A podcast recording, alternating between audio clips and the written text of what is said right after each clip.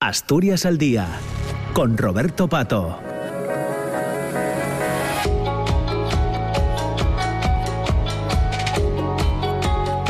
Ya estamos en las 10 eh, de la mañana y 8 minutos. Eh, entramos en la segunda parte del programa aquí en la radio pública, en, Asturias al Día. Hoy vamos a conversar eh, con Pilar Revuelta, que se encuentra en Avilés, donde esta tarde, a partir de las 7, hablará sobre el diseño de producción en el cine, creación y desarrollo del espacio creativo. Es una de las actividades que se está desarrollando eh, por la Cátedra de Cine de Avilés en esta primera jornada de cine, arte y cultura eh, Gil Parrondo, unas actividades que comenzaban a, mitad de este mes de, octubre en las que se está hablando de muchas cosas interesantes sin perder de vista la figura del, asturiano eh, Gil Parrondo.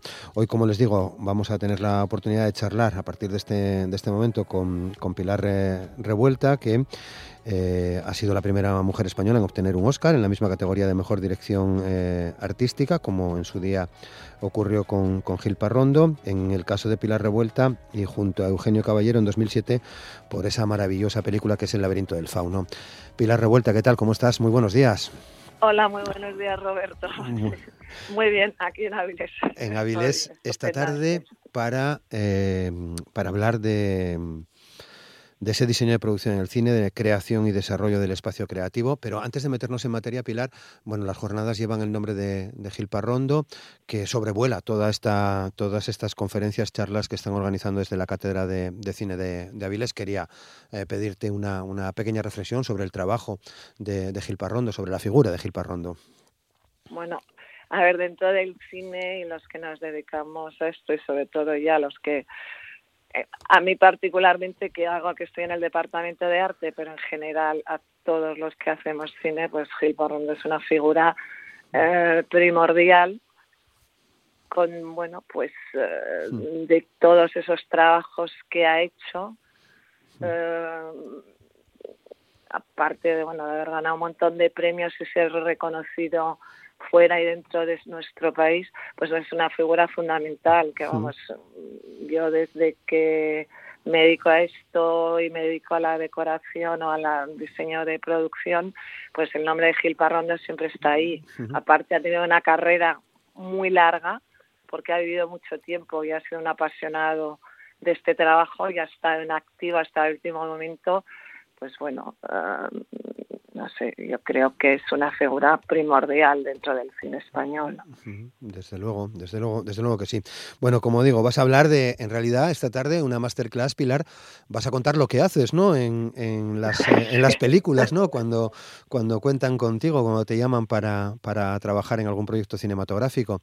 Em, cómo, ¿Cómo se preparan esos, eh, esas, películas, ¿no? Y, y, cómo se diseña. Eh, entiendo que todo esto empieza cuando bueno, pues te llega un guion, ¿no? Y, lo empiezas a leer, o un poco antes quizás.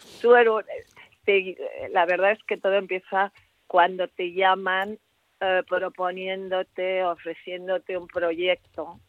Bueno, entonces primero lo primero que haces es que te mandan un guion, que es bueno, es, es realmente es la hoja de ruta después de, tu trabajo. Entonces, bueno, yo lo normalmente lo que hago es que me llega el guion lo leo rápidamente un poco para saber qué, qué es lo que me qué es lo que me sugiere de alguna manera. Y bueno ya después decides si es algo que te interesa o que te apetece hacer o si te cuadra también dentro de tu calendario pues bueno ya pues ya vas a mayores no ya te reúnes con director y empiezas a hablar un poco del proyecto claro bueno, eh, proyectos en tu filmografía eh, muy diferentes, ¿no? Desde has hecho muchas cosas, ¿no? Veo, por ejemplo, La Buena Estrella de Ricardo Franco, maravillosa película, por cierto, ¿no? A, El laberinto del fauno, ¿no? Que, con el que ganaste eh, ese Oscar. Cada película, cada guion, evidentemente, pues tiene su decorado, ¿no? Si se puede decir así, ¿no? Bueno, cada guion tiene su mundo, porque cada guion lo que cuenta es una historia, cada historia tiene unos personajes, tiene unas vivencias y después cada historia está acompañada de una motivación dramática que a lo mejor te quiero decir, puedes tener un mismo guion y enfocarle de dos maneras diferentes, pero sí cada proyecto es diferente, lo cual la verdad es que es, es, forma parte del placer de esto. Si tenemos que hacer siempre lo mismo, sería un desde luego, desde luego que sí, ¿no? Pero, pero claro, eh, viendo, por ejemplo, ¿no? Con, con, el laberinto del fauno, ¿no? Ese, ese trabajo que mm, entiendo que, que, os abrió puertas, que te ayudó en tu carrera, claro. Sí, a ver, el laberinto del fauno, primero, bueno, es, es yo gano un premio eh, bueno, ganó el Oscar con Eugenio Caballero, que era el diseñador de producción de esa, de esa película, que era la primera película gorda, así que hacía él. Y yo estoy de decoradora. Lo que pasa es que en Estados Unidos es un premio que se da conjunto, porque se supone que, bueno, que de alguna manera está muy unido lo que es, bueno, los dos dentro del mismo departamento, lo que hacemos cada uno. Entonces, en cuanto a si me abrió puertas o no, bueno, es un tanto peculiar porque yo creo que fuera, fuera de España me refiero, sí, que me ha abierto puertas. Es decir, hay gente que te contacta. A mí cuando eh, me llamaron para hacer Exodus de Ridley Scott, quien me llama es el production designer de Ridley Scott, no me llaman de España. Entonces, bueno, lo que te da es como un sello, un, podríamos decir, de una cierta garantía de que vas a saber hacer el trabajo. Y después con respecto a, en España, pues no te creas que ha modificado mucho mi trayectoria. Es cierto que bueno que es posible que te tomen más en serio, bueno, no sé, te avala de alguna manera, pero sí es cierto que fuera de España se le da mucha importancia a los al Oscar. Claro. Bueno, eh, tu formación, si no me equivoco, Pilar, eh, eh, tus primeros eh, trabajos eh, tienen que ver con, Los Ángeles, ¿no? Que es donde, digamos, te, formaste, ¿no? Con, algún corto, ¿no? Sí, bueno, realmente yo empecé en el cine de una manera, pues no sé, no era, no sabía muy bien a qué dedicarme. Entonces, cuando era mucho más joven, tenía, bueno, me salía con una persona que estaba empezando hacer cine, entonces estaba, estaba estudiando en la Facultad de Imagen y Sonido y hacían determinados cortos, eran unos apasionados del cine y yo realmente en ese momento estaba estudiando hasta el colegio, tampoco sabía muy bien a qué dedicarme. Entonces, bueno, sí, acudía a los rodajes y ayudaba un poco en lo que fuera. Más tarde eh, me otorgaron una beca para ir a estudiar cine donde yo hubiera querido. Y como había estado ya en Estados Unidos, pues decidí ir a estudiar a una escuela que hay ahí que se llama The American Film Institute. Se la gente lo define como el AFI. Y la verdad estuve estudiando allí, tuve un gran mentor que era Bob Boyle, un hombre que ya murió. Y que hizo películas con Hitchcock, bueno, una eminencia, aparte, bueno, él sí que está, tiene un Oscar a toda su trayectoria. Y la verdad el hecho de estudiar allí, que es una escuela un tanto particular, porque te pone en contacto con, mucha gente que ya ha hecho determinadas cosas, a mí me abrió una, una visión amplia en, lo que quería hacer, porque hasta el momento no lo tenía muy claro, había hecho vestuario, pero no me gustaba mucho lidiar con los actores, creo que prefería, prefería lidiar con los muebles, y con los directores. Y bueno, y ahí es donde empiezo un poco mi aprendizaje, pero realmente yo me considero sobre todo autodidacta, creo que donde más y como más he aprendido es, eh, es trabajando.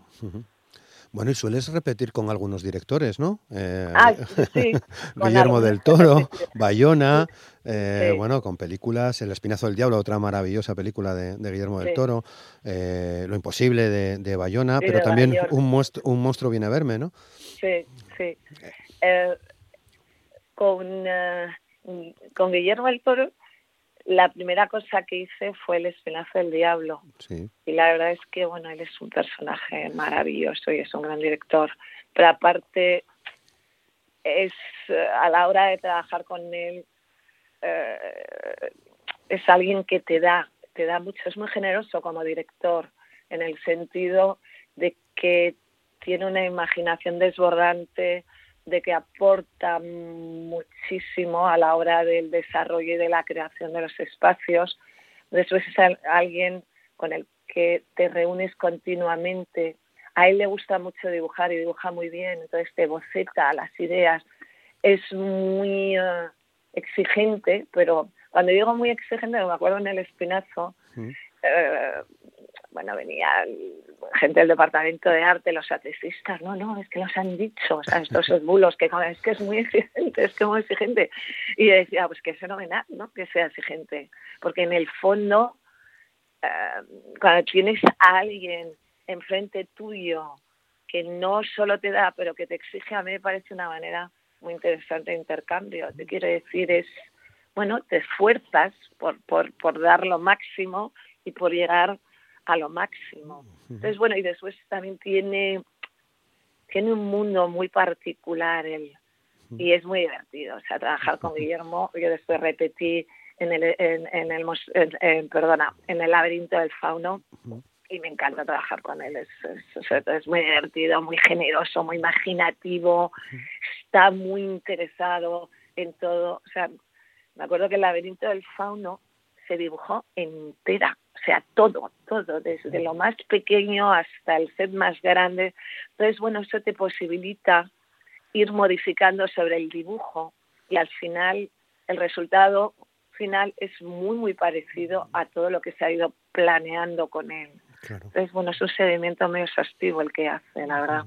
Eh, eh, eh, estaba pensando precisamente en, El Espinazo del Diablo y en, y en, em, el, laberinto, y en el laberinto, porque, igual digo una tontería, seguro que sí, pero parece que hay como cierto paralelismo en, algunos espacios, ¿no? En el, en el orfanato o, o, en la peli del laberinto, ¿no? Esos, esos espacios a donde nos lleváis en la, en la película, ¿no? Me da que tienen algo que ver, ¿no? y, tiene que ver con Guillermo, claro con su director. Tiene mucho que ver con mm. Guillermo. De todas maneras, yo creo que él quería hacer como una trilogía, no sé si al final qué pasó. Mm. Él habla siempre de la otredad, de, de, de, de, por qué el otro nos produce tanto rechazo, ¿no? El, el mundo de los monstruos, el mundo de lo subterráneo porque él piensa que desde pequeño yo creo que ha tenido como, o sea, no sé, ha estado rodeado de monstruos, pero monstruos amigos de alguna manera. Entonces siempre habla desde el punto de vista, tanto en el espinazo como en el laberinto, es a través de los ojos de un niño, ¿no? que es la visión como más inocente que se puede tener. Entonces hay todo ese mundo imaginario mezclado con el mundo real que está sucediendo al mismo tiempo. Y por ejemplo en el laberinto, o sea, el mundo imaginario es un poco a donde va esta niña, yo creo, a buscar las respuestas del mundo real, porque es muy paralelo, o sea, y hay imágenes que son muy paralelas del mundo imaginario y del mundo, o sea, la mesa es a donde está el monstruo este que no tiene ojos, que nosotros le llamábamos entre nosotros el palidillo, porque era como blanco. y después hay una secuencia en el mundo real que están sentados a comer, toda es una mesa larga, es casi lo mismo, es una duplicidad de lo de arriba con lo de abajo, pero al final habla del mismo terror. Y yo creo que en el espinazo pasa un poco igual, está este personaje monstruoso que es Noriega y que es, bueno, sí, es esta monstruosidad que, que, que, que, que quiere acabar con esta inocencia. Y por otra parte están esta serie de otras entidades, el, bueno, pues estos otros monstruos que de alguna manera son los que te ayudan a discernir. No sé si lo he explicado muy bien. Sí, sí, claro, porque a, lo que voy también ahora es que, eh, bueno, em, vamos del espinazo, del laberinto, a, por ejemplo, la, la, la gran, la gran aventura de los Lunis, que, que digo, digo por, ah, que no tiene nada que ver. claro, que no tiene nada que ver, ¿no? Para lo que, eh, claro, ahí tu trabajo cambia radicalmente, bueno, cambia, mm, tiene otro enfoque, ¿no? Este tipo de películas, Mortadelo y Filemón, donde has estado también con Javier Fesser, ¿no?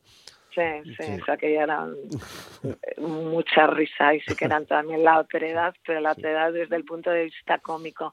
Sí, bueno, es que cada cada película, cada historia, pues lo que te decía antes, requiere de un mundo eh, diferente. Al fin y al cabo, los decorados eh, o lo que es la dirección de arte, lo que va enfocada es, pues bueno, es un, podríamos decir que utilizan una serie de herramientas para una labor dramática o narrativa, pero en vez de narrar con la palabra, pues narras con el espacio, con lo visual, con lo plástico, pero en el fondo, pues bueno, tú estás al servicio de una historia, que la gente piensa que lo que es la decoración o lo que son los decorados en el cine, que está como muy ligado al diseño de interiores, que es eh, de, las revistas o de las casas o de los hoteles.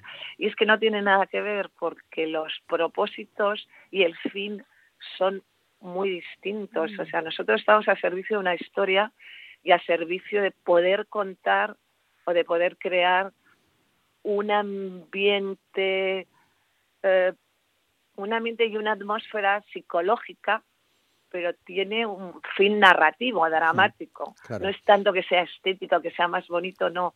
Y realmente en las buenas películas no se debería notar esos decorados, aunque sean preciosos, aunque sean, pero deberían estar tan, tan mezclados con la historia, que es lo que predomina y es lo que te mm. tiene que, que, que, atar como espectador, que no se, no se deberían notar. Mm.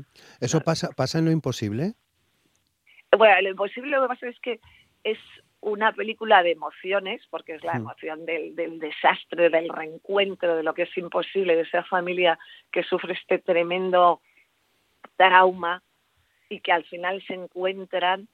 Bueno, sí, porque todos esos decorados lo que hacen es añadir un valor dramático, psicológico, hmm. a lo que el espectador debe sentir en ese momento. Es como si eh, allanan el terreno al, al, espectador para sentirse en ese en ese espacio de desolación. Yo creo, o sea que era, era es una película que la gente piensa que, por ejemplo, decorar la destrucción es como más fácil que decorar la construcción y no es cierto, la destrucción es muy compleja de hacer para que parezca que hay capas sobre capas y sobre capas y que no sean solo eh, yo qué sé, montañas de, de, de, porquería por donde pasan los actores.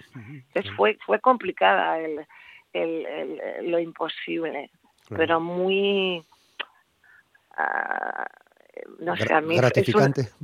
sí, es muy fue muy gratificante y todos los que estuvimos en esa película también por porque fuimos a rodar a Tailandia. Yo estuve ocho meses en Tailandia preparando esa película. Qué bien. Eh, bueno, sí, perdón, perdón. No, no, y él está rodeado de un, equipo diferente también, con unas creencias diferentes. Ah, para mí fue, fue muy, muy gratificante, muy enriquecedor. Mm. Bueno, has trabajado con Almodóvar, creo que en La mala educación y en los eh, abrazos y en los abrazos rotos. Eh, mm, a ver cómo te lo pregunto, eh, bueno, claramente. Bueno, sin hacer daño. Claro, no, no, sin hacer daño, desde luego, pero bueno, hay, hay muchas hay, hay, películas eh, que, eh, por las que identificas al director. Veo que trabajaste también con Jim Jarmus, eso lo tenemos que dejar para otro día, pero en el caso de Almodóvar, ¿no? Los colores, la gama de colores. ¿Tienes, algo, ¿Tienes algo que ver ahí, Pilar? Bueno, a ver, Almodóvar es Almodóvar y Almodóvar tiene algo que es muy complicado que se tenga, o sea, Almodóvar tiene un sello personal, es como la denominación de origen de los productos, él lo tiene, o sea, él ha creado un, un propio universo, ¿no?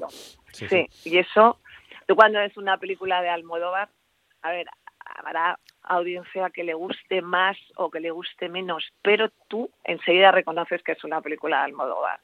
Tiene eh, bueno, unas características propias, utiliza siempre una paleta de color que le encantan los rojos, los naranjas, estos colores vivos, pero esa paleta de color tiene mucho que ver con él. Te quiero decir, es que mm. él, él en sus películas casi lo es todo, nos va a explicar, o sea, está su mano detrás de cada cosa. Mm. Y si te fijas, todas, bueno, pues eso, son películas muy almodovarianas. Sí, sí, enseguida se ve su sello. Sí, sí, está claro. Bueno, voy a tener que llamarte otro día porque me quedan aquí un montón de cosas, un montón de cosas eh, de, eh, para, para, comentar contigo, porque bueno, has trabajado también con Fernando Trueba, con, ah, como mencionaba, con Jen Yarmus, con Juan Carlos Fresnadillo, en fin, tienes una, una, una filmografía, Pilar, realmente interesante. ¿En qué estás ahora? Hasta donde nos puedas contar. Bueno, a ver, está en un proyecto maravilloso para rodar en, en Canarias con un director polaco, el que hizo Ida y Cold War, Pavel Pawlikowski, que a mí me parece un genio, ganó un Oscar por, por Ida. Y esa película, por motivos de la huelga de los actores americanos, pues se paró. Entonces espero que se retome, que se retome, porque era una maravilla de proyecto. Y ahora estoy con una película que no tiene nada que ver con esto, que es una película de acción con Calpasoro, con Daniel Calpasoro. Muy bien, buena, mm, eh, bueno, buenos cambios, ¿no? Eh, sí, buenas combinaciones. buenas combinaciones, ¿no? Y Calparsoro, en fin, es que me, claro, me dejas flipando con, con, estos eh, directores con los que trabajas que, la verdad, pues tienen todos ese universo que además comparten en sus pelis con, nosotros. Lo tenemos que dejar aquí, pero seguro que te llamo otra vez, Pilar, en cuanto tenga pues oportunidad. Estarás hoy en Avilés, en un acto abierto al público. disfruta del momento, Pilar.